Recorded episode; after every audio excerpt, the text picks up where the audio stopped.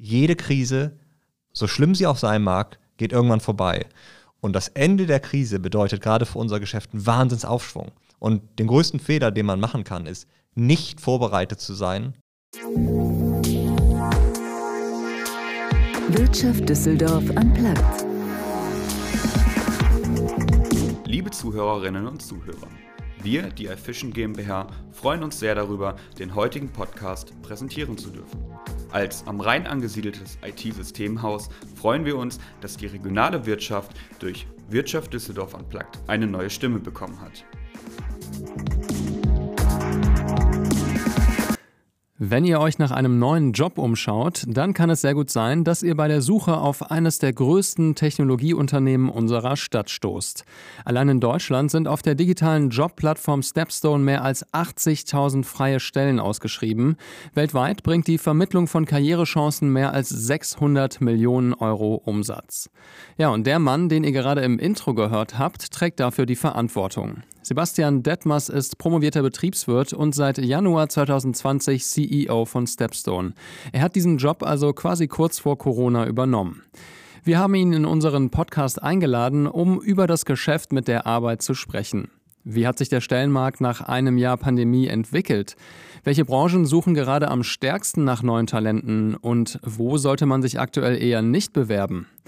Ich bin Maximilian Nowroth und freue mich sehr, dass ihr euch Zeit nehmt für dieses Gespräch, in dem Sebastian auch seine eigene Rolle reflektiert und verrät, was er von seinem Coach über Unternehmensführung in Zeiten von Corona so gelernt hat. Spannend finde ich außerdem, warum er den Wettbewerb mit Google, Microsoft und Facebook bereichern findet und wie Stepstone künstliche Intelligenz einsetzt, um die beruflichen Vorlieben der Nutzer besser einschätzen zu können.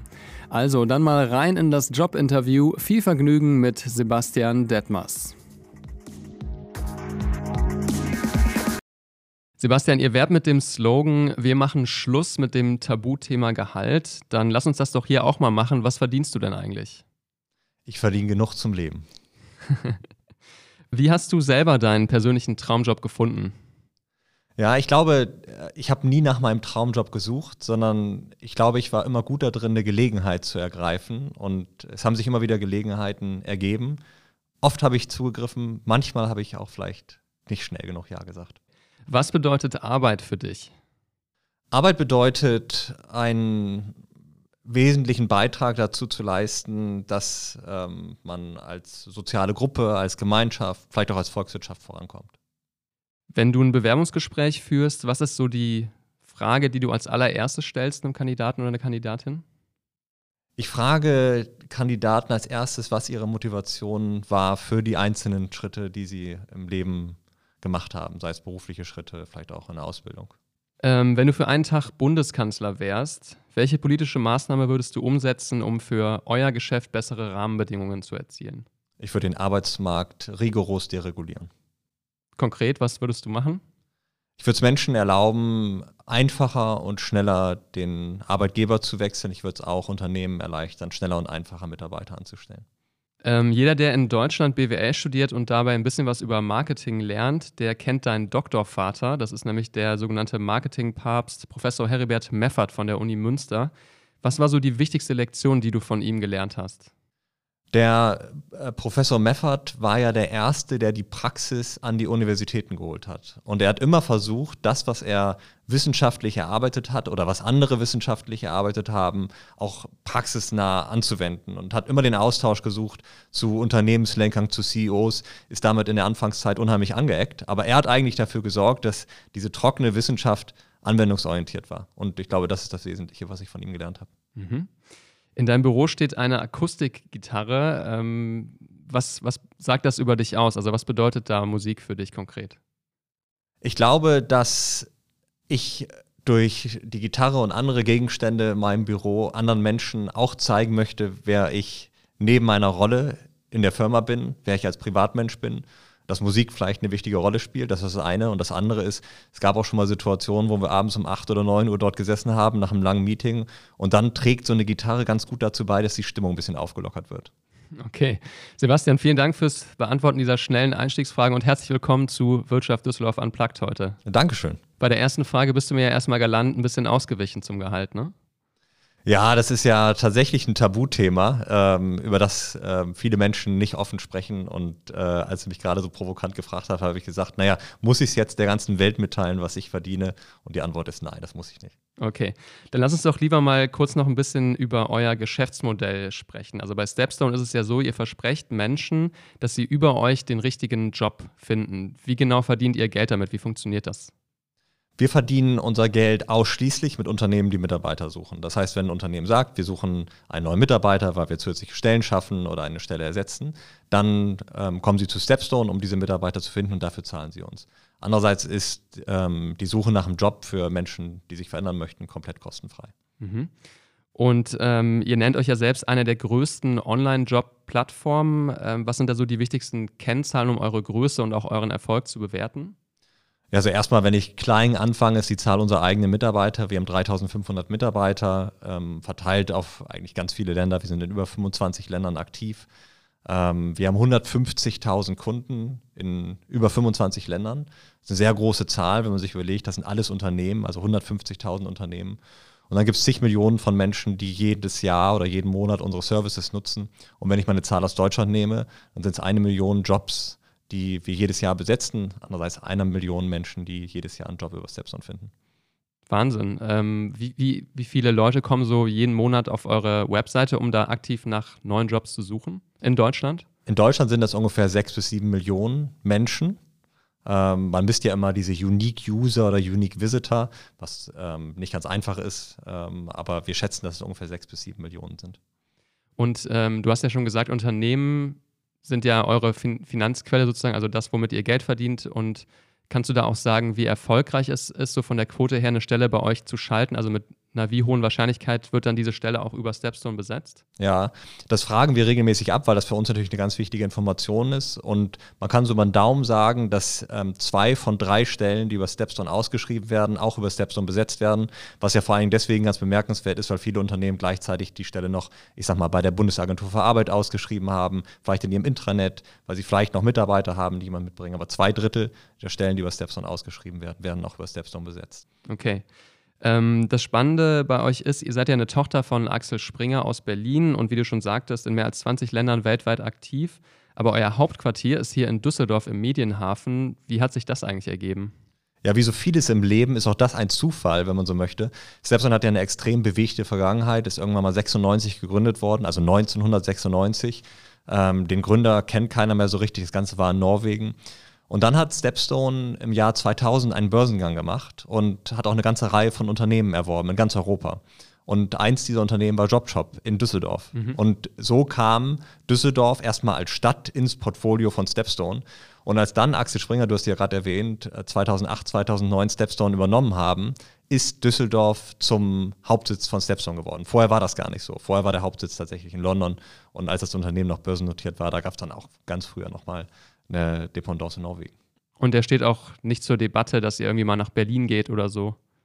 Na, mittlerweile ist Düsseldorf nicht mal mehr unser größter Standort. Also wir haben Standorte, in denen wir mehr Mitarbeiter beschäftigen. Wo zum ähm, Beispiel? In London. Mhm. Wir haben äh, vor ähm, ungefähr sechs, sieben Jahren ein Unternehmen gekauft, Total Jobs, die einen Hauptsitz in London haben und da beschäftigen wir einfach sehr viele Mitarbeiter, haben in London auch einen hervorragenden Zugang zu Talent, gerade im Tech-Bereich, was in Düsseldorf zugegebenermaßen etwas schwieriger ist. Ähm, nein, also es steht überhaupt nicht zur Debatte, dass unser Hauptsitz Düsseldorf ist. Wir fühlen uns hier sehr wohl. Ähm, viele wichtige Menschen im Unternehmen arbeiten auch hier, aber es ist auch nicht entscheidend. Wir sitzen in so vielen anderen Standorten. Wir haben allein in Deutschland noch fünf andere Büros oder sechs. Ähm, und ähm, wir gehen immer dahin, wo die Talente sind und das ändert nichts daran, dass Düsseldorf unser Hauptsitz ist. Mhm. Ähm, ihr schreibt ja auch selber einige Stellen aus und wenn man sich diese Stellenausschreibungen anschaut, dann steht dort ähm, bei Stepstone treffen Startup Flair und das Streben nach Fortschritt auf jahrelange Expertise in den Bereichen Arbeitsmarkt, Jobsuche, Recruiting und Karriere. Ähm, bei diesem Stichwort Startup Flair habe ich mich gefragt, also du hast ja gesagt, ihr habt weltweit über 3000 Mitarbeiter und allein in Düsseldorf über 700. Wie kann es da überhaupt noch Startup Flair geben? Weil das ist ja eigentlich schon Konzernniveau, ne? Ja, das ist auch eine große Herausforderung, dieses Startup Flair zu erhalten. Und ähm, wenn wir sagen Startup Flair, meinen wir zwei Dinge. Auf der einen Seite Unternehmenskultur, also wie gehen wir miteinander um, ähm, neben dem Job. Das sind so diese ganzen, ich sag mal, Artefakte, also natürlich auch so eine Dudes-Kultur. Die Leute kommen mit Kapuzenpulli ins Büro und so weiter. Aber auch, wie arbeiten wir zusammen? Spiel, welche Rolle spielen Hierarchien? Welche Rolle spielen Prozesse? Welche Rolle spielen Regeln im Unternehmen?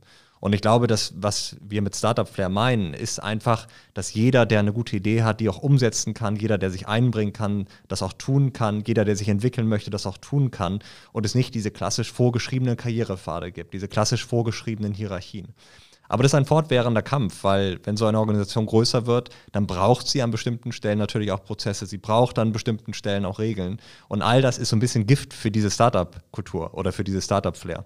Und insofern ist das eigentlich so ein, so ein fortwährender Kampf, den wir in der Organisation kämpfen für, was brauchst du, um eine Organisation mit 3500 Mitarbeitern zu führen und erfolgreich zu machen. Aber wie schaffst du es auch, diese Agilität eines Startups zu erhalten?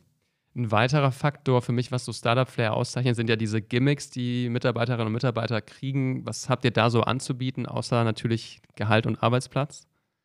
Also das unterscheidet sich natürlich so ein bisschen von Standort zu Standort, aber ähm, hier in Düsseldorf ich, zum Beispiel. Hier in Düsseldorf, das, was die Mitarbeiter mal ähm, ganz toll finden, ist ein Barista. Also wir haben tatsächlich, ähm, ich darf jetzt keinen Namen nennen, aber be bekanntes Düsseldorfer Café war bei uns um die Ecke und wir haben sie dann gefragt, man könnte dieses Café nicht auch bei uns im Büro betreiben und seitdem kannst du da Kaffee abholen. Wir haben Fitnessstudio, wo dann in Nicht-Corona-Zeiten regelmäßig Fitnesskurse angeboten werden. Aber es findet auch viel Eigeninitiative statt. Also es gibt ein, eine E-Sports-Gruppe, wo sich Leute am Abend treffen und Playstation spielen und FIFA irgendwas gegeneinander äh, spielen. Und ich meine, das sind so ein paar Beispiele. Ich glaube, das sind die prominentesten. Ähm, aber wenn man durchs Büro geht, dann sieht man an allen Ecken und Enden irgendwie kleine Gimmicks, einen Roboter, der durchs Büro fährt und so weiter. Und das merkt man dann schon, das ist kein verstaubtes Unternehmen, sondern es ist ein modernes Digitalunternehmen. Und eine Kantine gibt es aber nicht bei euch, ne? Nein, das gibt es nicht. Wir sitzen ja im Medienhafen in Düsseldorf mhm. und tatsächlich ist das Umfeld ähm, so geprägt von tollen Restaurants und Cafés, dass auch das Feedback unserer Mitarbeiter ist, wir gehen eigentlich lieber raus einmal am Tag und holen uns was oder essen außerhalb, als dass wir so eine Kantine betreiben. Ich habe mal einen Artikel über dich gelesen, der ist schon drei Jahre alt. Da ging es um New Work, wo ein Foto von dir war auf einem Tretroller, auf dem du da durchs Büro gedüst bist. Machst du das heute noch? Ich muss zugeben, ich kenne den Artikel. Ja. Das war ein Gag. Also wir hatten damals ein paar Rolle angeschafft, weil wir ein neues Büro gezogen sind, wo ja. enorm viel Fläche war. Und ja. es bestand so ein bisschen die Angst, dass wir uns jetzt verlieren. Und dann haben wir so ein paar Rolle angeschafft und haben gedacht, das ist ja ganz gescheit, dann bist du schneller ähm, auf dem Weg von A nach B. De facto habe ich das einmal fürs Foto benutzt und vielleicht noch ein zweites Mal aus Spaß. Aber ich habe noch, also ich glaube, seitdem habe ich nie wieder jemand auf dem Roller im Büro gesehen. Dich auch nicht mehr. Also es war eher so, ähm, ja, ein bisschen gestellt auch dann. Ja, ja, das war mhm. gestellt. Okay, ähm, ja, über Corona hast du schon kurz gesprochen, darüber müssen wir natürlich auch reden. Also jetzt in dieser Woche kam ja oder ist ja der Stand, dass der Lockdown vermutlich wieder verlängert wird. Und wie ist das dann eigentlich bei eurem Geschäft mit Blick auf den Arbeitsmarkt? Also wie trifft euch Corona? Ja, das ist super spannend, eine gute Frage. Ähm, man kann das so unterscheiden, vielleicht erste Welle letztes Jahr, April, Mai, da hat uns das voll getroffen. Also der schlimmste Monat für uns war der Mai, da ging der Umsatz um über 50 Prozent zurück. Ähm, wir sind ja auch sehr stark im, man nennt das Hospitality-Geschäft, also Hotels, Gastronomie. Da hatten wir Wochen mit null Umsatz. Wir hatten sogar in Großbritannien eine Woche mit negativem Umsatz. Da wusste ich noch nicht mal, dass das funktioniert, aber das gibt es auch. Und äh, irgendwann fragte mich jemand, sag mal, kann das eigentlich auch sein, dass wir irgendwann gar keinen Umsatz mehr machen? Also so schlimm ist es nicht gekommen. Aber das war natürlich so die komplette Schockstarre der Wirtschaft. Und ähm, vieles hat ja pausiert, aber das Einstellen von Mitarbeitern hat praktisch komplett pausiert. Also minus 50 Prozent ging es darunter. Und ähm, seitdem hat sich das enorm erholt. Natürlich erstmal in einzelnen Branchen. E-Commerce hat immer geboomt. Ähm, Im Gesundheitssektor gab es zwischendurch natürlich den Bedarf, Pflegekräfte und Ärzte zumindest an bestimmte Stelle zu, Stellen zu bekommen. Der Lebensmitteleinzelhandel hatte kurzfristig ein Problem. So aber auch andere Branchen erholen sich ganz gut und gehen damit um. Und aktuell liegen wir tatsächlich über vor Corona-Zeiten. Und übersetzt heißt das, die Unternehmen rekrutieren über Stepstone aktuell mehr als noch im Februar 2020, also als wir zwar irgendwie Corona aus dem Fernsehen kannten, aber nicht aus Deutschland. Und ähm, das liegt nicht daran, weil die Gesamtwirtschaft sich so gut erholt hat. Es gibt immer noch Branchen, also Hotellerie haben wir gerade angesprochen, liegt immer noch am Boden, immer noch sind wir noch weit hinter den Normalzuständen. Aber in anderen Bereichen findet ein wahnsinniger Kampf um Talente statt. Also eigentlich alle digitalen Dienste. Da findet eine tektonische Plattenverschiebung statt, eine E-Commerce-Dienste. Und daran sind ja eine ganze Reihe von Branchen verknüpft. Also ähm, das ganze Thema Lager, das ganze Thema Logistik und Auslieferung. Also das ist, ähm, ich gebe dir mal eine Zahl, jetzt nicht aus Deutschland, sondern aus den USA. Ähm, du kannst ja die Knappheit an Fachkräften gut bemessen an, was kostet dich ein Klick. mhm. im Internet. Mhm. Und ein Klick für einen Truckdriver in den USA kostet mittlerweile genauso viel für, wie für einen Java-Entwickler, also einen Softwareentwickler im Silicon Valley. Und daran siehst du, was da gerade passiert. Also E-Commerce hat einen wahnsinnigen Boom. Wir glauben auch, dass es nachhaltig ist. Ähm, äh, wir haben über den Gesundheitssektor gesprochen, wahnsinnige Bedarfe, dort jetzt Mitarbeiter einzustellen. Ähm, das Handwerk funktioniert nach wie vor sehr, sehr gut. Auch dort wird weiter rekrutiert. Und das sorgt dafür, dass wir in der Gesamtschau wachsen gegenüber dem Vor-Corona-Niveau. Dann hast du oder ihr vielmehr mit Stepstone ja auch einen ganz spannenden Blick auf den Arbeitsmarkt, weil ihr relativ genau sehen könnt und auch sehr fast in, im Live-Datenmodus, welche Branchen gerade boomen und wo es sich lohnt, sich zu bewerben, auch mit anderen Worten. Ne? Absolut. Und das Besondere ist jetzt einfach tatsächlich diese enorme Verschiebung. Mhm. Also normalerweise bewegen sich ja Arbeitsmärkte so in ihrer Gesamtheit ein bisschen nach oben oder in ihrer Gesamtheit ein bisschen nach unten. Im Moment gibt es einen wahnsinnigen Twist, mal aus einer Arbeitnehmersicht gesprochen oder Talente-Sicht gesprochen. Der Begriff Quereinsteiger ist gerade bei uns in die Top 20 reingerutscht. Also mhm. Quereinsteiger als Suchbegriff ist einer der 20 meistgenutzten Suchbegriffe bei uns in der Suche. Und gibt es da auch ein Angebot zu dieser Nachfrage? Also suchen Unternehmen gezielt nach Leuten, die aus einer völlig anderen Branche kommen und dann zum Beispiel sagen, Mensch, hier werden gerade viele Leute im Lager gesucht oder ähm, im IT-Bereich und ich will da quer rein? Ja, also in denen jetzt von dir, also IT-Bereich ist schwierig, da brauchst du eigentlich immer eine gute Vorkenntnis, da wird niemand eingestellt, weil das gerne mal machen möchte, sondern da brauchst du tatsächlich, ich sag mal, Softwareentwicklungskenntnisse. Ähm, in so einfachen Tätigkeiten, Lager, Logistik, klar, da werden auch Quereinsteiger eingestellt. Ansonsten muss man schon sagen, stehen wir Deutschen uns da so ein bisschen im Weg. Also im Vergleich ist mal gerade ähm, USA oder vielleicht auch ähm, Großbritannien, tun wir uns schwer damit, Menschen von einem Job in einen anderen Job zu überführen, sie vielleicht im Job noch ein bisschen weiter zu qualifizieren, aber zu sagen, okay, ich glaube, dass derjenige das mal können wird, aber jetzt noch nicht die Qualifikation hat, sondern mhm. wir legen immer noch viel Wert auf den Lebenslauf und dass jemand tatsächlich eine, sagt man immer, relevante Erfahrung mitbringt. Das stimmt, da habe ich auch schon mit Freunden drüber gesprochen, die so in meinem Alter sind, Mitte 30, ist es irgendwie nicht vorgesehen in unserem System, wenn man sieben oder zehn Jahre Berufserfahrung hat, so einen Bruch im Lebenslauf hinzulegen und was völlig anderes zu machen. Nein, es ist eigentlich in der gesamten Ausbildung, es beginnt ja in der Schule, es ist in der gesamten Ausbildung nicht vorgesehen, dass man einen einmal eingeschlagenen Pfad verlässt. Und das beginnt schon eigentlich mit der Frage, auf welche Schule gehe ich? Und häufig folgt die Schulform der Schulform meiner Eltern. Wenn ich einmal diesen Pfad eingeschlagen habe, ist ganz schwer nochmal, ich sag mal, vom Realschul aufs Gymnasium zu gehen oder andersrum. Ähm, wenn ich aufs Gymnasium gehe, dann studiere ich, dann gehe ich in einen Wissensberuf rein. Da sind wir sehr unflexibel. Also wenn ich sage, wir brauchen Deregulierung, jetzt auf deine Eingangsfrage, dann bezieht sich auch darauf. Wir brauchen viel mehr Flexibilität darin, Menschen dort einzusetzen, dass sie ähm, das tun, was sie machen möchten, aber auch das tun, wo sie am produktivsten sind. Ich meine, in meinen Augen liegt das ja auch darin, dass Karrieren häufig darauf beruhen, dass Leute für eine gewisse Zeit die gleiche Arbeit machen, dann Erfahrung sammeln und in einem Unternehmen zum Beispiel aufsteigen, befördert werden, mehr Geld verdienen, was ja alle irgendwie auch wollen im Laufe ihrer Karriere. Und das ist natürlich schwieriger, wenn man diesen Bruch hat und was völlig anderes macht, oder? Ja, das ist witzigerweise schwingt in deiner Frage wieder so eine typisch deutsche, ich darf das mal so sagen, ja. Einstellung mit, nämlich ich möchte in einem Unternehmen bleiben und aufsteigen. Und der Aufstieg, also dieses nach oben bewegen, ist das, was dein Leben interessanter macht, abwechslungsreicher macht. Aber vielleicht ist es auch das, was anderes erleben, ein anderes Unternehmen von innen kennenzulernen, vielleicht mal einen anderen Beruf kennenzulernen, was das Leben spannend machen könnte. Und das ist nicht so stark in unseren Köpfen drin. Aber in anderen Ländern spielt das eine viel größere Rolle. Mhm.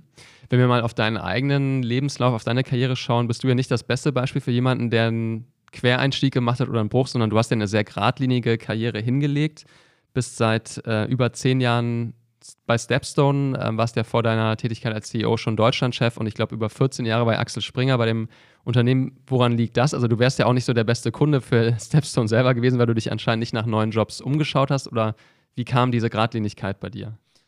Ja, ich habe wirklich einen furchtbar langweiligen Lebenslauf, wenn man das so sieht. Ähm, ist ganz lustig. Ich war vor vielen Jahren, vor über 20 Jahren mal in Düsseldorf und habe ein Praktikum gemacht beim Handelsblatt. Und das war die wilde Zeit beim Handelsblatt und ich wollte dann unbedingt beim Handelsblatt arbeiten. Und dann habe ich ein Jahr später ein Praktikum bei Axel Springer gemacht und ich habe mir danach geschworen, nie für Axel Springer zu arbeiten. Das war allerdings auch 2001, der ja. Zusammenbruch des neuen Marktes und auch damals bei Springer große Umstrukturierung und große Unsicherheit. Ähm, und jetzt arbeite ich schon so lange Zeit in diesem Unternehmen.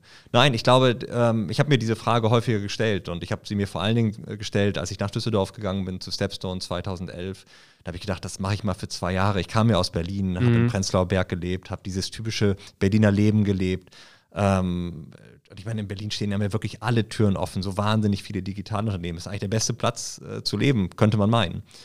Und ich habe auch nach zwei Jahren gedacht, so jetzt mache ich was anderes. Und ähm, habe schon wieder die Fühler ausgestreckt, habe mit irgendwelchen Berlinern Unternehmen gesprochen, habe sogar mir schon Immobilien in Berlin wieder angesehen, weil wir dachten, wir ziehen zurück. Und dann haben wir es nicht gemacht. Warum? Also wenn ich wir sage, meine Frau und ich. Und warum sind wir nicht zurück nach Berlin gegangen? Weil ähm, erstens haben wir die Stadt Düsseldorf lieben gelernt. Und das Zweite ist, ich habe festgestellt, was für ein unglaublich interessanter Job das ist, bei Stepstone zu arbeiten. Und ich meine jetzt gar nicht so sehr das Unternehmen. Natürlich könnte ich sagen, es ist ein fantastisches Unternehm. Aber in einer Branche zu arbeiten oder in einer Industrie zu arbeiten, wo es darum geht, Menschen zu helfen, einen Job zu finden, Unternehmen zu helfen, Mitarbeiter zu finden, seit ich dem, seitdem ich das mache, spreche ich ständig mit irgendwelchen CEOs oder Geschäftsführern oder Unternehmensinhabern, die sich immer die Frage stellen, wie schaffe ich es eigentlich, an die besten Mitarbeiter ranzukommen? Oder wie schaffe ich es, mein Unternehmen zukunftsfähig aufzustellen? Und am Ende ist es auch eine Frage, ähm, die uns als Land bewegt. Ne? Wie schaffen wir es, unsere Arbeitsmärkte so aufzustellen, dass dieses Land in 20 Jahren noch erfolgreich ist? Dass es in 20 Jahren Chancen bietet für jetzt junge Menschen, dass es in 20 Jahren sich die Sozialsysteme leisten kann und so weiter und so fort. Also es ist unglaublich vielfältig und spannend und deswegen habe ich das nie als langweilig empfunden, sondern ich finde speziell dieser Job ist einfach unglaublich abwechslungsreich. Das klingt jetzt auf jeden Fall so, als wärst du sehr im Reinen mit deiner bisherigen Karriere. Vorhin im Einstieg, als wir über die Frage, wie hast du deinen Traumjob gefunden haben, gesprochen haben, sagtest du, ähm, manche Chancen hast du vielleicht nicht schnell genug ergriffen. Was hast du damit genau gemeint? Na, ich glaube, das war diese Phase, ähm, als ich dann letztendlich zu Stepstone gegangen bin. Da habe ich eine ganze Reihe von anderen ähm, Optionen gehabt, in Berliner Unternehmen, Startups anzufangen oder mit jemandem zu gründen, die auch tatsächlich dann gegründet haben und extrem erfolgreich waren, extrem große Unternehmen oder mehrere Unternehmen gegründet haben. So diese Rocket-Internet-Schiene, oder?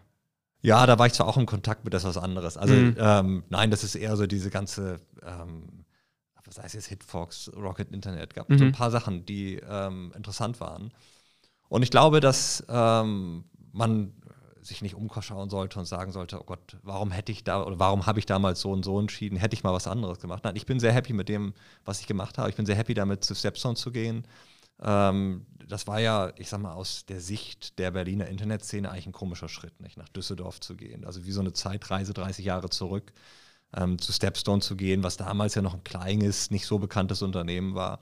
Ähm, aber im Nachhinein war das genau die richtige Entscheidung. Beeindruckend ist ja auf jeden Fall, dass du schon mit Anfang 30, ich glaube, du warst 32, ähm, als du neuer, oder es waren ja drei Leute damals, aber eben im Führungsgremium von Stepstone Deutschland warst. Wie hast du es geschafft, so früh schon in diese hohe Position zu kommen? Also, was glaubst du, sind so oder waren damals auch deine Fähigkeiten, wo die Leute über dir gesagt haben, dem Sebastian trauen wir es zu, den Job jetzt schon zu machen? Ich glaube, dass ähm, die Menschen, die damals diese Entscheidung getroffen haben, sich gar nicht so bewusst waren, ähm, was sie da für eine Entscheidung treffen. Sondern es war eigentlich auch ein Zufall. Ähm, es gab den Bedarf, ähm, in Deutschland ähm, einen Geschäftsführerposten zu besetzen und dann haben sie gesagt, na, Sebastian Detmers irgendwie hat er bis jetzt einen ganz guten Job gemacht. es hat keiner mal hinterfragt, dass meine Führungserfahrung zu dem Zeitpunkt eigentlich sehr beschränkt war. Es hat auch niemand das mal versucht zu testen und dann haben sie mich nach Düsseldorf geschickt ähm, weil Stepstone auch damals im Axel Springer Portfolio vielleicht noch nicht, so wichtig war. Ich glaube, so eine Entscheidung würde es heute nicht geben. Ich würde so eine Entscheidung auch nicht treffen, jemanden, der einfach so wenig Erfahrung hat, ähm, auf so einen Job zu setzen. Ich hatte dann eigentlich das große Glück, dass ähm, wir ähm, zu der Zeit in einem Markt unterwegs waren, wo es wenig Dynamik gab, wenig Wettbewerb gab. Also ich konnte zwei Jahre lang eigentlich so viel Fehler machen, wie ich wollte, ähm, ohne dass jemand aufgefallen ist. Und das ist eigentlich das große Glück, was ich gehabt habe, dass ich zwei Jahre lang wirklich ähm, on the job ähm, lernen konnte, wie man so ein Unternehmen führt oder in dem Fall ähm, ein, ähm, ein Teilbereich eines Unternehmens führt, ähm, dass ich all die Fehler machen konnte, die vielleicht jetzt dazu führen würden, dass einen großen Schaden anrichtet. Damals hat es keinen großen Schaden angerichtet. So und insofern war das eine Gelegenheit. Es war ein Zufall. Äh, es war etwas, was einfach so passiert, aber nichts, was ich hier irgendwie empfehlen würde, nochmal genau in der Art, gleichen Art und Weise zu planen.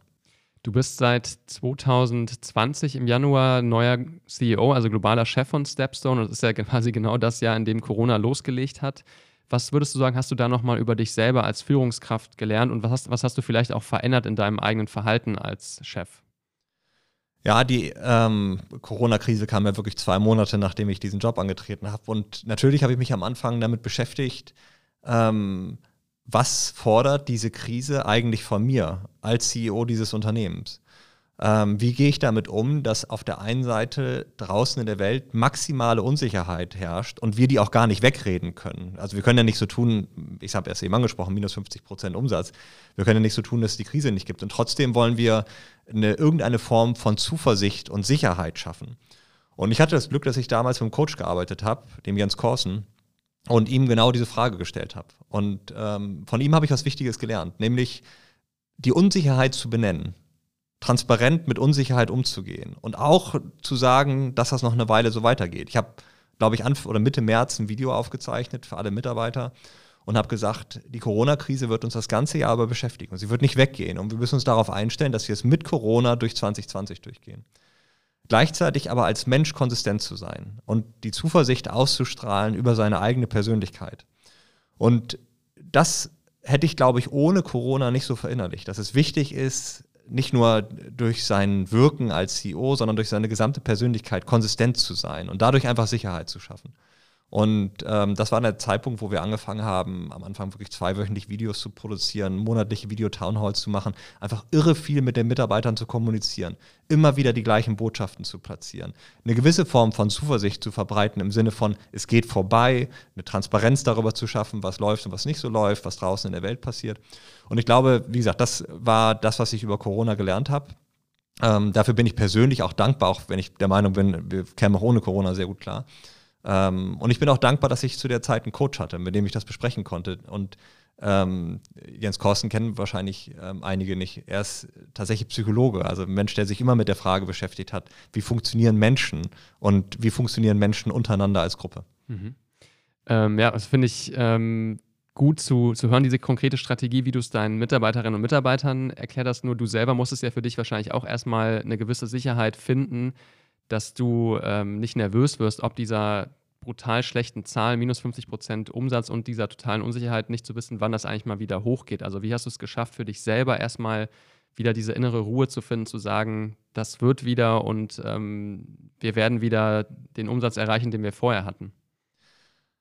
Na, ich glaube, dass ähm, ich habe das persönlich nie als aus einer unternehmerischen Sicht aus, als ein besonders negatives Event wahrgenommen. Ganz im Gegenteil. Ich glaube, dass ähm, mir ähm, die Corona-Krise insofern geholfen hat, als dass wir einfach eine viel höhere Veränderungsbereitschaft in der Organisation hatten.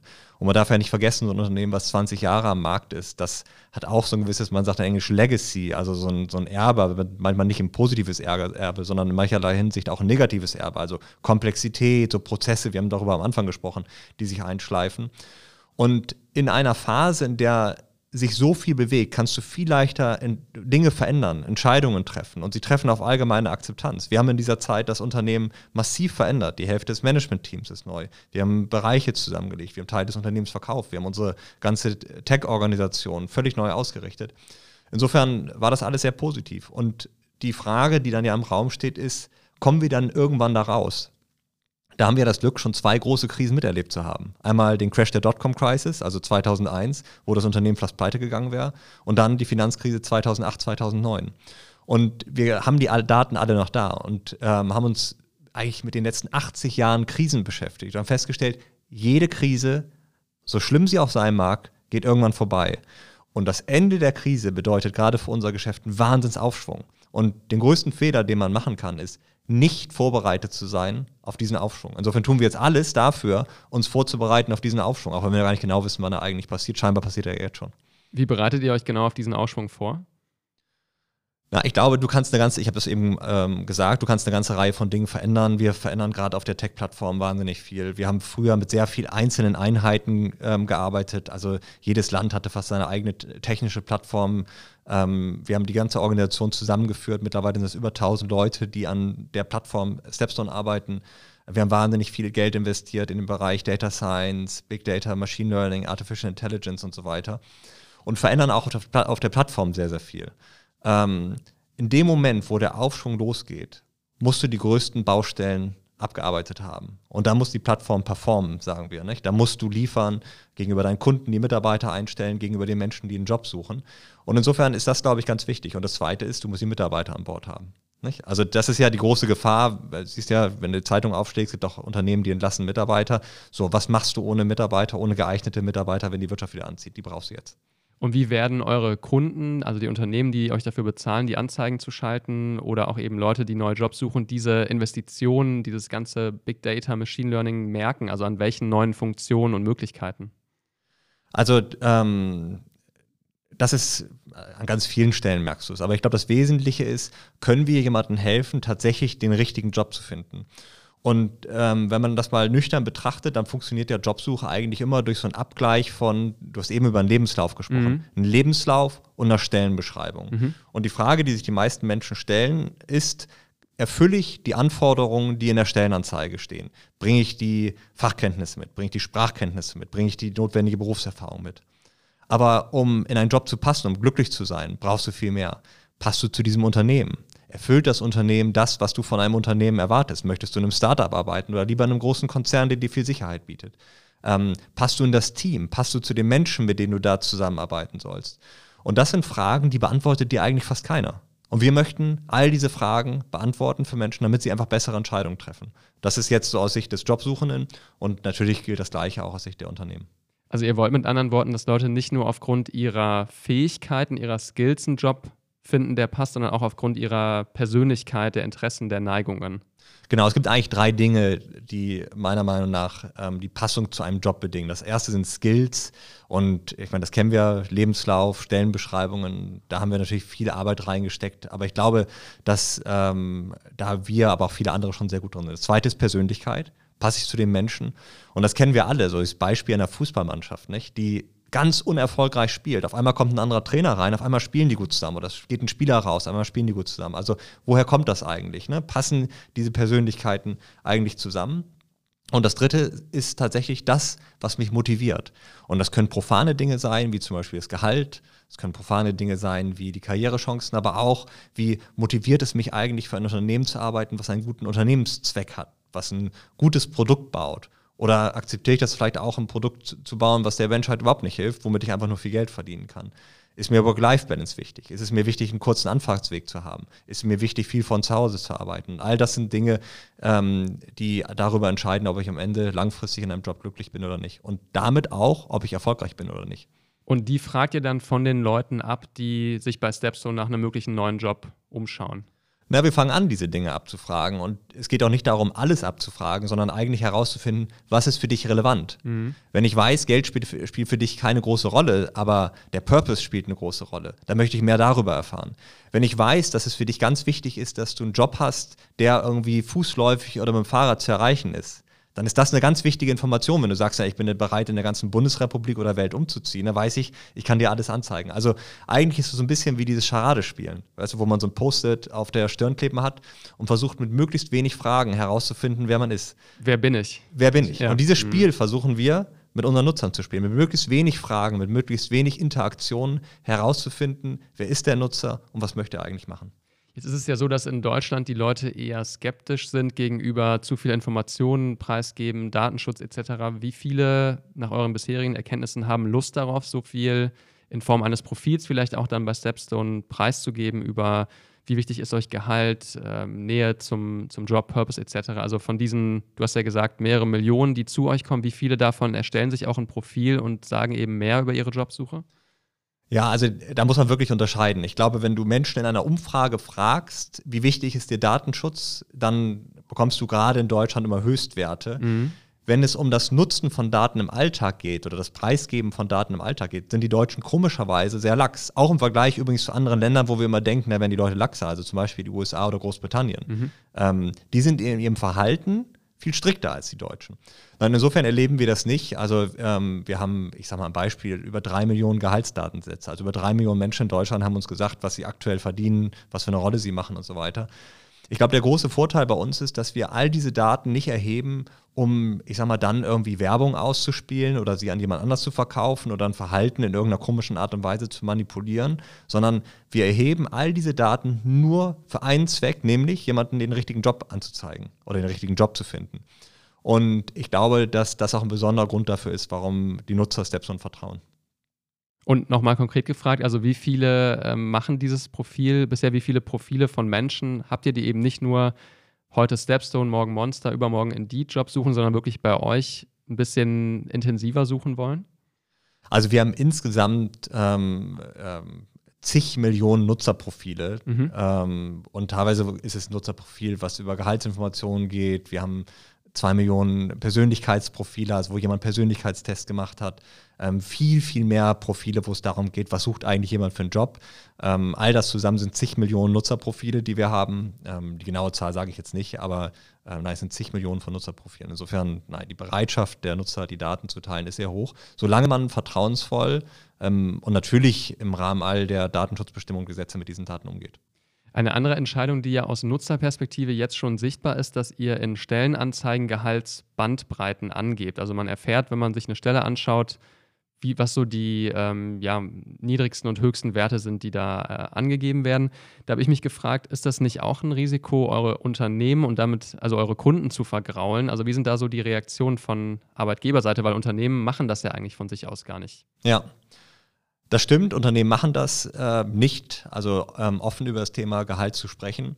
Und ähm, das ist so ein Aspekt, wahrscheinlich der offensichtlichste, aber es ist nur ein Aspekt eines ziemlich dysfunktionalen Arbeitsmarktes. Wir haben am Anfang darüber gesprochen, Deregulierung ähm, des Arbeitsmarktes. Ähm, und wenn ich jetzt nicht nur über die gesetzgeberischen Dinge spreche, dann sind es auch die Dinge. Da setzen sich zwei Menschen an einen Tisch und sprechen darüber, ob sie zukünftig zusammenarbeiten wollen, also der Bewerber und das Unternehmen zukünftig zusammenarbeiten heißt, ich werde zukünftig mehr Zeit mit diesem Unternehmen verbringen, mit den Menschen, die dort arbeiten, als mit meinem Partner, als mit meinen Freunden. Das ist ein ganz wesentlicher Teil meines Lebens. Und ich spreche die ganze Zeit nur über einen Teil des Deals, nämlich was habe ich zu bieten für das Unternehmen. Aber wir sprechen nicht über den anderen Teil, nämlich was kann ich dort eigentlich verdienen. Mhm. Und ich glaube, darüber Transparenz zu schaffen, ist ganz entscheidend, um einfach schneller herauszufinden, matcht das überhaupt. Ne? Und Gehalt ist so offensichtlich. Was wir uns aber wünschen, ist, dass insgesamt einfach transparent darüber gesprochen wird, wie funktioniert ein Unternehmen, wie ist die Kultur im Unternehmen, was erwartet das Unternehmen von einem Mitarbeiter, welche Freiheit hat ein Mitarbeiter, welche Dinge muss er erfüllen. Und ähm, je mehr Transparenz wir darüber schaffen, desto eher werden Menschen die richtigen Entscheidungen treffen, desto komme ich nochmal, eher werden sie glücklich im Job sein. Und ich glaube, es ist auch nicht ganz unwichtig, desto eher werden sie auch erfolgreich und produktiv sein. Wäre es für dich ein Fortschritt, wenn Unternehmen wirklich die konkrete Gehaltsvorstellung von sich aus in eine Stellenausschreibung reinschreiben? Ja, und ich meine, die Frage ist, was heißt jetzt eine konkrete ähm, Gehaltsangabe? Also muss es eine Zahl sein oder kann es auch eine Bandbreite sein? Ich kann ja auch sagen, pass mal auf, je nachdem, welche Qualifikationen du mitbringst, bin ich bereit, mehr oder weniger zu, äh, zu zahlen. Aber natürlich ähm, ist das eine ähm, ganz wichtige Information. Das sagen auch die Nutzer. Wir haben natürlich viel Research im Vorfeld gemacht. Also ähm, drei von vier Nutzern wünschen sich schon in der Stellenanzeige zu lesen, was sie dort verdienen können, um einfach eine Entscheidung darüber zu treffen. Nehme ich den Aufwand in Kauf, mich zu bewerben, vielleicht ein erstes Telefoninterview oder Videointerview zu machen, vielleicht irgendwann nach Corona dahin zu reisen, Vorstellungsgespräch zu machen.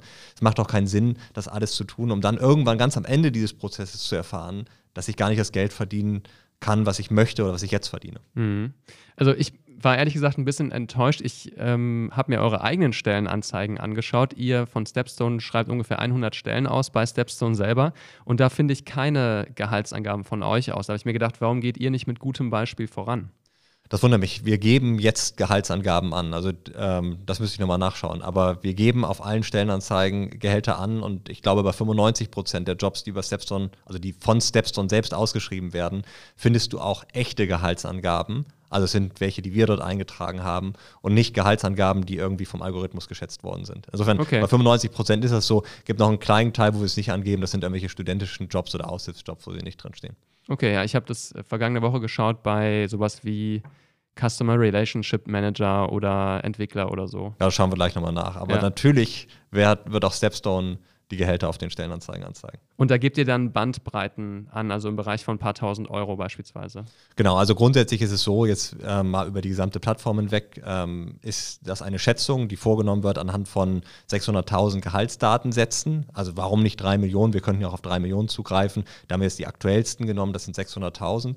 Und darüber machen wir eine Schätzung, was man in diesem Job oder bei auf diesem Job verdient. Und das sind natürlich ganz, ganz viele Informationen, die da einfließen. An welchem Ort ist der Job? Wie groß ist das Unternehmen? Was ist das für eine Jobposition? Welche Verantwortung habe ich? Welche Anforderungen muss ich erfüllen?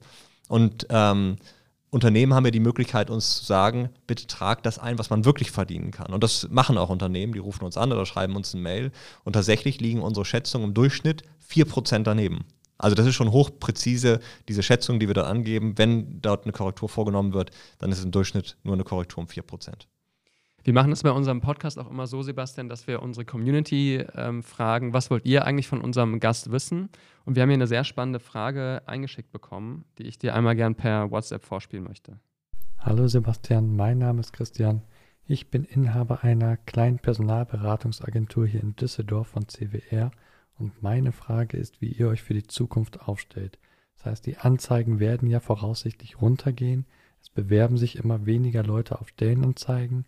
Wie stellt ihr euch da auf? Werdet ihr Social Media Ads machen oder was sind da eure Zukunftspläne? Danke und ich bin gespannt auf eure Antwort. Ciao. Ja, das ist eine super Frage. Ähm, er spricht, äh, der Hörer, der, der die Frage gestellt hat, eine ganz wichtige Sache an, nämlich in Deutschland ähm, beginnt jetzt der demografische Wandel und in den nächsten zehn Jahren werden fünf Millionen Menschen aus dem Arbeitsleben ausscheiden. Netto. Das heißt, in zehn, da kann man ziemlich gut vorhersehen, weil jetzt kennen wir alle Menschen, die geboren worden sind und ähm, bis 2030 wird auch niemand mehr geboren, der noch arbeitet. Es werden fünf Millionen weniger sein. Das sind über zehn Prozent, also brutal. Das heißt, ähm, wir werden natürlich in einen brutalen Mangel an Talenten reingeraten. Und die Frage ist, so was macht jetzt eigentlich ein Unternehmen wie Stepstone? Ähm, die Frage haben wir uns auch gestellt und haben ähm, eine Sache ähm, gemerkt, die eigentlich abenteuerlich ist. Nämlich, wir haben aktuell, äh, ich sage mal, rund 80.000, 90.000 Jobs auf der Plattform, aber jeden Monat viele Millionen von Nutzern. Also eigentlich würdest du dort davon ausgehen, dass du jede Stelle doppelt und dreifach besetzen kannst. Tust du aber nicht. Warum? Weil der ganze Arbeitsmarkt eigentlich auf zwei Prinzipien beruht.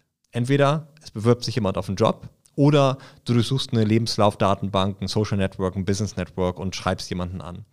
Aber es beruht immer darauf, dass jemand die Nadel im Heuhaufen findet. Dass ich zufälligerweise jetzt gerade den richtigen Job anklicke, mich bewerbe, dass ich zufälligerweise jetzt gerade die richtige Person finde, die anschreibe und die ist auch gerade wirklich wechselwillig. Und damit ist das eigentlich hochgradig ineffizient. Also was tun wir? In erster Linie versuchen wir Menschen miteinander zu matchen, die vielleicht nicht gerade auf Suche sind. Also wir haben ja, ich habe eben darüber gesprochen, Millionen von Nutzerprofilen in der Datenbank, auch Millionen von Profilen über Unternehmen. Und die versuchen wir permanent zu matchen. Nicht nur, wenn jemand auf der Plattform ist und sie dann, wenn wir einen solchen Match identifizieren, zusammenzubringen. Und schon heute sind das je nach Land 25 bis 50 Prozent der Performance, die darüber generiert wird. Und ähm, da gibt es eine ganze Reihe von Produkten, die wir jetzt launchen. Eins vielleicht aus einer Sicht eines Personalberaters ganz spannend. Ähm, das testen wir gerade. Wenn du eine Stellenanzeige veröffentlichst, dann schlagen wir dir sofort äh, passende Profile dazu vor. Mhm. Und dann brauchst du die nur anklicken und sagst, pass mal auf, die möchte ich gerne kennenlernen. Dann schreiben wir eine Mail an die raus, sagen, pass mal auf, das Unternehmen XYZ hat Interesse an dir, hast du nicht Lust, mit denen in Kontakt zu treten. Und das nennen wir Autonomous Matching. Das ist so ein bisschen wie ein Autopilot im Auto, der Autopilot bei der Jobsuche. Also du musst nicht mehr immer aktiv suchen, sondern wir erstellen ein Profil über einen Nutzer, genauso erstellen wir ein Profil über ein Unternehmen und dann fährt der Autopilot sozusagen, sucht dir permanent passende Jobopportunitäten. So, das ist natürlich das Thema Effizienz. Und dann kommen die klassischen Dinge dazu. Natürlich versuchen wir auch mehr Menschen auf die Plattform zu be äh, bekommen, machen viel Fernsehwerbung, ähm, machen viel Online-Marketing und so weiter und so fort. Aber ich glaube, das ist das, was wir die letzten 20 Jahre schon ganz gut gemacht haben. Also überspitzt formuliert, entwickelt ihr euch weiter von der starren Stellenanzeige ein bisschen mehr Richtung Tinder, ja, wo Leute mehr durch Inspiration und Zufall auch miteinander verbunden werden, die halt theoretisch zueinander gut passen. Ja, eigentlich kannst du sagen, es ist die dritte Generation von Online-Recruitment-Services. Ähm, ähm, also die erste Generation war so, du veröffentlichst eine Stellenanzeige, jemand klickt die an, das kennst du aus der Tageszeitung, ist dann einfach digital geworden. Dann gab es die Lebenslaufdatenbanken und sozialen Netzwerke, wo du Profile hast. Also eigentlich das umgekehrte Prinzip, du bewirbst dich beim, beim Arbeitnehmer oder beim Talent. Und die dritte Generation ist tatsächlich dieses autonome Matching, dass du ähm, Profile sammelst ähm, auf beiden Seiten, diese Matches identifizierst und die zwei zusammenführst. Und das ist natürlich viel, viel effizienter als diese beiden Dinge. Und erst das Internet und ähm, auch sowas wie künstliche Intelligenz oder Artificial Intelligence bringt uns dazu, so etwas zu tun. Also vor zehn Jahren wäre das undenkbar gewesen, weil all das, was wir als Match wahrscheinlich mit Algorithmen herausgefunden hätten, wäre überhaupt kein Match. Ne? Und wir hätten die mhm. Leute eigentlich nur zugespammt mit einer Opportunität, die keine ist. Und heute funktioniert das sehr gut. Christians Frage bezog sich ja auch so ein bisschen auf den Vergleich zu Social Media Anzeigen. Also jetzt mal aus Unternehmenssicht, wenn ich neue Mitarbeiterinnen und Mitarbeiter suche, kann ich ja auch nicht den Weg über Stepstone gehen oder überhaupt über ein Jobportal, sondern einfach sagen, ich schalte das bei Facebook, LinkedIn, wo auch immer. Und da ist es ja in meinen Augen ein bisschen günstiger als bei euch. Ne? Also ich habe immer eure Preise angeschaut. Die günstigste Möglichkeit, wenn ich ein Unternehmen bin, für einen Monat eine Stelle zu schalten, sind 995 Euro. Ähm, bei eurem Wettbewerber Monster zum Beispiel sind 795 Euro, also ungefähr ein Viertel günstiger. Wie rechtfertigst du eigentlich diese Preise, die doch irgendwie auf den ersten Blick relativ horrend sind bei euch? Also, ähm, da könnte ich ganz viele Antworten zu geben. Erstmal eine, es gibt auch noch günstigere Produkte für gewerbliche Jobs. Ähm, da gibt es Stellenanzeigen, die kosten nur 495 Euro. Ähm, aber dann kann ich dir noch 1000 Orte nennen, wo du kostenlos Stellenanzeigen schalten kannst. Eine Stellenanzeige zu schalten hat ja per se überhaupt keinen Wert, sondern der Wert entsteht erst dadurch, dass du eine Stelle besetzt. Und ähm, der Preis, den du bei Stepstone bezahlst, bezieht sich am Ende darauf, wie wahrscheinlich ist es, dass du die Stelle auch besetzt bekommst. Und nicht nur, ob du sie besetzt bekommst, sondern bekommst du sie auch mit einem passenden Kandidaten besetzt. Und daran muss man es bemessen und dann vergleiche ich es eigentlich immer eher mit einem Personalberater, wo ich ja oft, ich sag mal, ein Drittel eines Jahresgehalts zahle. Ich nehme jetzt mal der Einfachheit halber, jemand verdient 100.000 Euro, was relativ viel ist, aber man kann es leichter rechnen. Das heißt, ich zahle dem Personalberater 30.000 Euro. Wie bekommt der Personalberater das? Die ersten 10.000 bekommt er, wenn du den Vertrag unterschreibst mit ihm. Die nächsten 10.000 bekommst du, äh, bekommt er, wenn er dir eine Shortlist mit Kandidaten vorlegt. Also ein paar Lebensläufe. Und erst die letzten 10.000 bekommt er, wenn du tatsächlich die Stelle besetzt hast. Aber das heißt, 20.000 Euro hast du bezahlt bis zu dem Zeitpunkt, wo du eine Shortlist von Kandidaten bekommst. Insofern halte ich das, was wir anbieten, gemessen an dem Wert, ehrlich gesagt, für sehr, sehr günstig. Mhm. Ähm, okay, das ist eure Konkurrenz zu Personalberatern, aber eure wahren Konkurrenten sind ja eigentlich andere Jobportale wie zum Beispiel Monster oder auch Indeed, die man irgendwie gerade, finde ich persönlich, sehr stark wahrnimmt über deren Werbekampagne mit dieser Ingrid. Ähm, wie, wie versucht ihr euch von denen abzusetzen? Also ähm, das eine ist natürlich Werbung und da versucht man immer über Werbung sich abzusetzen, irgendwie sich anders zu positionieren. Das ist eine Sache. Aber das zweite, und ich glaube, das ist das, wo wir wirklich ähm, einzigartig sind, ist Menschen mit ähm, Unternehmen zu matchen und nicht nur sicherzustellen, dass ich irgendwie Jobs finde und mir Stellenanzeigen durchlesen kann, sondern dass ich echte Tools dafür baue, dass ich leichter an einen Job reinkomme, dass ich besser passe zu dem Job, zu dem Arbeitgeber, zu den Menschen, die dort arbeiten und am Ende bessere Entscheidungen treffe. Ähm, ein neuer oder relativ neuer Wettbewerber bei euch ist ja Google mit Google for Jobs beispielsweise. Also es ist ja so, wenn ich jetzt zum Beispiel nach weiß ich nicht, Videocutter Düsseldorf Jobs google, dann wird mir als allererstes so ein Fenster angezeigt, wo natürlich auch ihr auftaucht, aber ähm, ich über Google Jobs sozusagen in diese Stelle reinhüpfen kann. Ähm, erstmal so konkret gefragt, wie viel Reichweite hat euch dieser Einstieg von denen gekostet?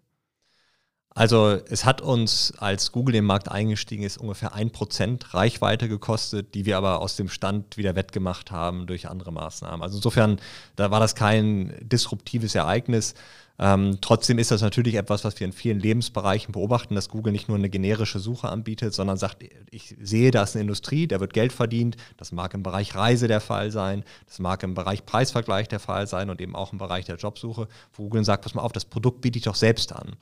Und ähm, das ist natürlich so eine Ausnutzung der Wettbewerbssituation, die die in der generellen Suche haben. Sie sagen, pass mal auf, ich bin das Einfallstor ins Internet für viele Menschen, also kann ich ja eigentlich auch das Internet sein und belege all die Bereiche, in denen heute Geld verdient wird, weil Google muss ja auch wachsen und mehr Geld verdienen. So, insofern ist das vielleicht so eine etwas technische Antwort. Ich glaube, das Zweite, und das ist das eigentlich für uns Interessante, ist, ähm, ich habe das mal, als wir über den Anfang bei, bei Stepstone gesprochen haben, gesagt, damals hatten wir kaum Wettbewerb. Da gab es lokalen oder nationalen Wettbewerb, aber es gab keinen globalen Wettbewerb. Heute sind unsere Wettbewerber Google, Microsoft, denn LinkedIn ist ja ein Teil von Microsoft, Facebook wird auch in den Markt reingehen. Und das sind ja keine unerfolgreichen Unternehmen, hm. Facebook, Google und Microsoft, sondern es sind die erfolgreichsten, nicht nur digitalen Unternehmen, sondern es sind per se die erfolgreichsten Unternehmen der Welt, mit denen wir im Wettbewerb sehen, äh, stehen. Und das ist natürlich super interessant. Das ist super interessant für unsere Mitarbeiter. Erstens natürlich an einem tollen Purpose mitzuarbeiten, aber dann in einem Markt, wo ich wirklich mit Teams aus dem Silicon Valley im Wettbewerb stehe. Und ähm, nachdem das natürlich anfänglich bei uns auch so ein bisschen für Nervosität gesorgt hat, merken wir jetzt, das macht uns einfach besser. Also das ist echter Wettbewerb. Ähm, ich glaube, solange er vor allen Dingen mit fairen Mitteln geführt wird, ist das ein super Wettbewerb, weil er Produktinnovationen erzeugt, weil er uns schneller macht, weil er uns schneller auch disruptive Entscheidungen treffen lässt. Ähm, und wo hast du eigentlich die Gelegenheit, mit solchen Unternehmen in Deutschland im Wettbewerb zu stehen, in einem Unternehmen zu arbeiten, wo du sagst, ich habe Google als Wettbewerber, ich habe Facebook als Wettbewerber, ich habe Microsoft als Wettbewerber, alle gleichzeitig. Also du schwörst deine Leute jetzt auch nicht nur auf diesen Purpose, wie du gesagt hast, ein, diesen Zweck, äh, Menschen mit Jobs zu verbinden, die, die passen, sondern auch zu sagen, wenn ihr hier anfangt, dann könnt ihr es Google zeigen. Nein, das ist doch spannend. Ich weiß nicht, wer Sport macht. Also manchmal sagt man auch, nein, beim Sport geht es nicht mehr ums Gewinnen. Doch, es geht beim Sport ums Gewinnen. Und das Größte für einen Fußballer ist Champions League zu spielen und für einen Tennisspieler im Wimbledon im Finale zu stehen und so weiter und so fort. Aber du willst doch diese Momente haben, wo du dich wirklich mit dem Besten der Welt misst. Und es ist ja nicht Stepstone gegen Google oder so etwas. Also in vielen Bereichen arbeiten wir auch mit denen sehr, sehr gut zusammen. Aber es ist, du hast ein Team, das sitzt auf der einen Seite des Atlantiks, ein Team, das sitzt auf der anderen Seite des Atlantiks und die kämpfen darum, wer die besseren Ideen hat. Und dann reden die auch miteinander und so, haben Spaß dabei. Also das ist, äh, finde ich, etwas, was total befruchtend ist, was ähm, uns gut tut. Wenn ich jetzt zurückblicke, hat Stepson enorm gut getan, dass sich diese Wettbewerbssituation verändert hat. Ähm, und ich glaube, ähm, etwas, was ähm, auch der absolute Großteil der Mitarbeiter bei uns sehr, sehr gut findet.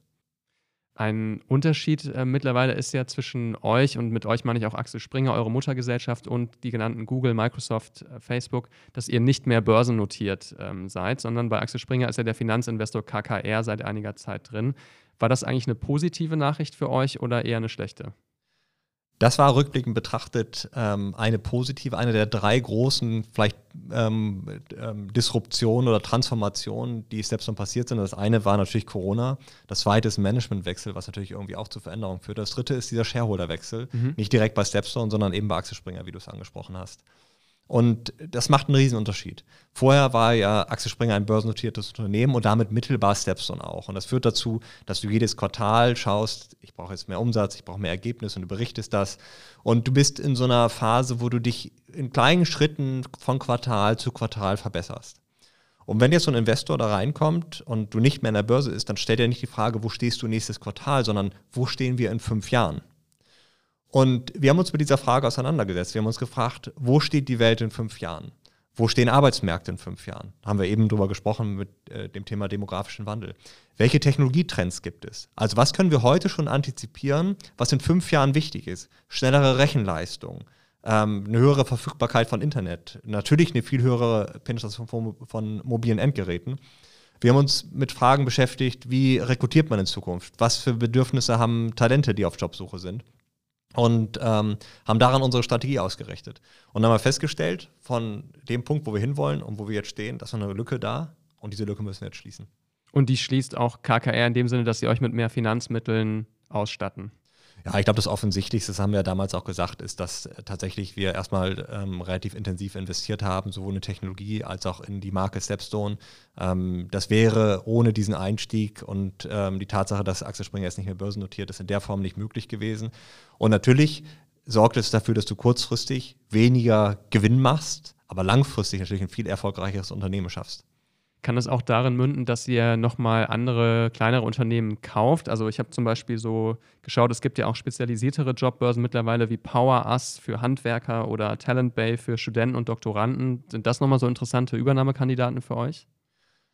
Also ähm, konkret die zwei vermutlich nicht, wobei das immer natürlich äh, schwierig ist, zu ganz konkreten Dingen Stellung zu beziehen, wenn da möglicherweise gerade ein Prozess läuft. Na, aber ich glaube, bei den beiden ähm, haben wir gerade keine Ambition, etwas zu akquirieren. Ansonsten spielt das natürlich auch eine Rolle, ähm, wobei man sagen muss, ähm, unser Schwerpunkt liegt vor allen Dingen darauf, uns technologisch ähm, ähm, zu verbessern. Wir haben ja ähm, mitten in der Pandemie, äh, Mitte letzten Jahres, Cameo gekauft. Das ist eine Video-Recruiting-Plattform. Und warum haben wir das gemacht? Weil wir erkannt haben, Video-Recruiting wird einfach nicht nur in der Pandemie, sondern auch darüber hinaus einen ganz wesentlichen ähm, Beitrag dazu leisten, dass Menschen Jobs finden. Also haben wir Cameo gekauft. Ähm, wir schauen uns jetzt gerade ein paar Technologieunternehmen dies und jenseits des Atlantiks an und das werden vermutlich, ähm, wird vermutlich den Großteil der Akquisitionen ausmachen. Aber never say never, vielleicht ergibt sich auch die Gelegenheit. Und auch unsere historische Akquisitionsstrategie war natürlich erstmal von innen heraus getrieben, aber ist auch immer damit verbunden, dass sich irgendwo eine Opportunität oder Gelegenheit ergibt. Ähm, du hast gesagt, als du bei Stepstone angefangen hast, 2011, wart ihr noch so eine der unwichtigeren Unternehmen bei Axel Springer, sonst hätte man dir diesen Job auch nicht gegeben, sagtest du. Ähm, mittlerweile hat sich das, glaube ich, ziemlich verändert. Also wenn man in den jüngsten Geschäftsbericht schaut von Axel Springer 2019, dann sagt der Chef Matthias Döpfner über euch, dass ihr eines der wichtigsten Unternehmen von Springer seid. Ähm, wie muss man sich so dein und Matthias Döpfners Austausch da vorstellen, wenn du einer seiner wichtigsten Leute bist? Der ist eng und ähm, ich bewundere Matthias Döpfner ja wirklich dafür, dass der eine unglaubliche Intuition hat für Trends, ähm, für Dinge, die sich verändern, egal ob das auf der menschlichen oder technischen Seite ist. Und diese, er sagt immer, be paranoid, also sei paranoid und diese Paranoia auch ständig challenged, also ein ständig die Frage stellt, ist das nicht eine Gefahr, ist dies nicht eine Gefahr, sollten wir darauf reagieren? Und das macht dann einfach besser. Und ähm, ähm, da hat er, finde ich, einzig, wahrscheinlich ist das so die Prägung als Journalist, was einen diese Fragen stellen lässt. Aber er hat ein einzigartiges Gespür dafür und ähm, insofern glaube ich auch, dass er einen Beitrag dafür leistet, dass Stepstone besser wird. Okay. Sebastian, vielen, vielen Dank schon mal, dass du uns ähm, ja auch auf dein eigenes Leben, aber auch auf die Reise von Stepstone so eng mitgenommen hast. Wir wollen dich aber nicht entlassen ohne eine allerletzte Frage, die sich bei uns immer um so einen persönlichen Tipp dreht, ähm, den du unseren Zuhörerinnen und Zuhörern geben kannst. Und ich habe mir gedacht, ähm, euer Ziel ist ja immer, dass Leute Arbeitsverträge unterschreiben, ja, die über Stepstone erfolgreichen Job finden. Was würdest du sagen, sollte man in der aktuellen Situation beachten, wenn man einen neuen Job findet und dann einen Arbeitsvertrag unterschreibt? Also ich glaube, die wesentliche Frage ist, ist, ist es die richtige Entscheidung für mich selbst? Ist es nicht nur ein Job, der zu dem passt, was ich mal gelernt habe, sondern passt es zu meiner eigenen Motivation? Erfüllt der Job das, was ich von Arbeit erwarte? Macht der Job mich glücklicher? Kann ich einen Beitrag dazu leisten, dass sich irgendetwas verbessert? Das kann etwas im ganz Kleinen sein, kann auch etwas ganz Großes sein. Das ist, glaube ich, ganz wichtig. Und das Zweite ist, auch einfach die Flexibilität zu behalten, dass wenn das nicht der Fall ist, dann die Reißleine zu ziehen. Denn das ist einfach auch ein Fakt. Ähm, ungefähr 50 Prozent der Menschen machen einen Job, in dem sie nicht glücklich sind. Und das ist schon enorm, wenn man sich, wie vorhin schon gesagt, in ähm, einem Job befindet, wo man mehr Zeit mit Kollegen verbringt, mehr Zeit mit seinem Chef verbringt, als mit seiner Partnerin, mit seinem Partner oder mit seinen Freunden. Vielen Dank für deine Zeit und für dieses spannende Gespräch. Vielen Dank. Ja, liebe Leute, das war Wirtschaft Düsseldorf Unplugged für heute. Vielen Dank, dass ihr zugehört habt und wir sind jetzt natürlich sehr gespannt zu erfahren, wie euch dieses Gespräch gefallen hat. Schreibt uns gerne eure Gedanken, eure Ideen und Anregungen per Mail an hallo@wirtschaftspodcast-düsseldorf.de oder schaut doch mal vorbei bei unserem LinkedIn-Account Rotonda Business Club. Kommende Woche begrüßt euch an dieser Stelle Andrea Greuner. Zu Gast hat sie dann Benjamin Arndt und Tobias Kampmann von den Düsseldorfer Wirtschaftsjunioren. Eure Fragen an die beiden, die schickt ihr am besten einfach über eine Sprachnachricht per WhatsApp an uns. Die Nummer findet ihr in den Folgenotizen und die Antwort bekommt ihr dann in der nächsten Sendung. Wenn ihr uns unterstützen wollt, dann empfehlt unseren Podcast doch gerne euren Freunden und Bekannten weiter und schreibt uns eine Bewertung bei Apple oder Spotify. Ich freue mich, wenn ihr uns treu bleibt und wieder reinschaltet. Bis dann, macht's gut, bleibt gesund und viel Erfolg bei eurer Arbeit. Euer Max. Wirtschaft Düsseldorf am Platz.